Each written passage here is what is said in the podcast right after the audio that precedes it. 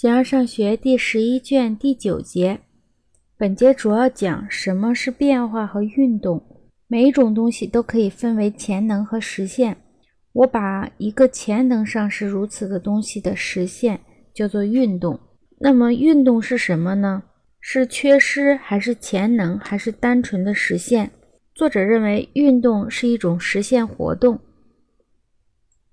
形而上学第十一卷第九节。有的东西以现实方式存在，有的东西以潜能方式存在，有的东西以潜能和现实两种方式存在，有的是存在，有的是数量，有的是其他。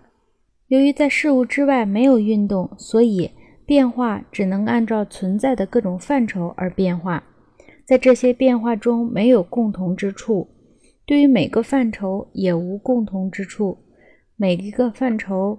都以两重方式依存于相对应的所有事物，例如这个，有的是它的形式，有的是缺失。在性质方面是白和黑，在数量方面是完全和不完全，在移动方面是上和下，轻和重。所以运动和变化的形式和存在的种类一样多。每一种东西都可分为潜能和现实。我把一个潜能上是如此的东西的现实叫做运动。从下面的正例显然可见我们所说的真实性。一所能被建造的房屋作为能被建造的东西，我们说它自身存在着。然而要现实的存在，就需去进行建筑。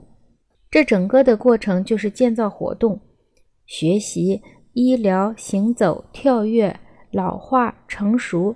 等活动也是如此。只有在实现性作为自身而存在时，运动才出现，既不能早也不能迟。一个潜能上存在的实现，在实现存在并实现着的时候，不是作为自身，而是作为能被运动的东西，就是运动。我说的作为是这样：青铜在潜能上是雕像。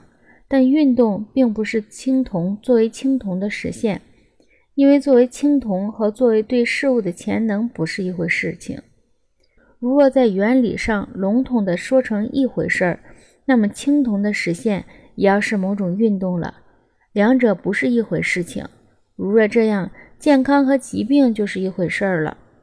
不过，健康和疾病的载体，不论是分泌物还是血液，却是同一个东西。因为它们并不一样，正如颜色和视觉不是一回事情。只有作为可能的可能的实现才是运动。运动显然只能在实现作为自身不存在时才发生，既不能早也不能迟。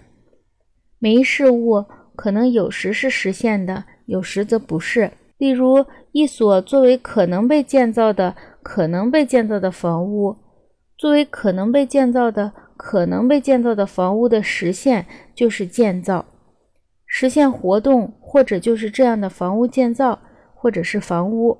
然而，房屋如若一旦存在，它就不再是一所可能被建造的房屋了，因为可能被建造的房屋是在被建造的东西。既然现实性必然是建造，建造也就是一种运动。这同一原理也适用于其他的各种运动。从其他的人对这一问题的说明中，从对这一问题很难做另外的规定中可见，以上所说显然是正确的，因为没有人能够把它放在另外的种里面。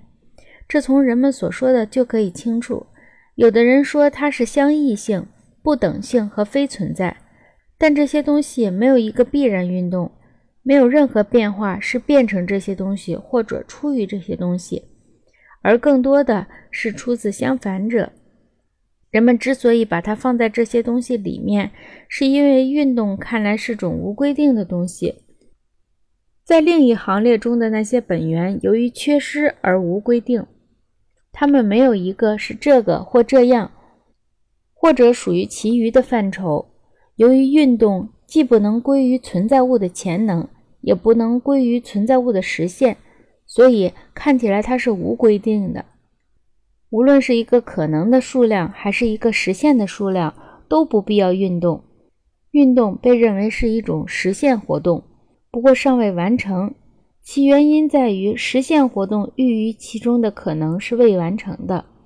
由于这样的缘故，难以把握运动是什么。有时必然要把它归于缺失，或者归于潜能，或者归于单纯的实现。但看起来这些东西中没有一种是可能的。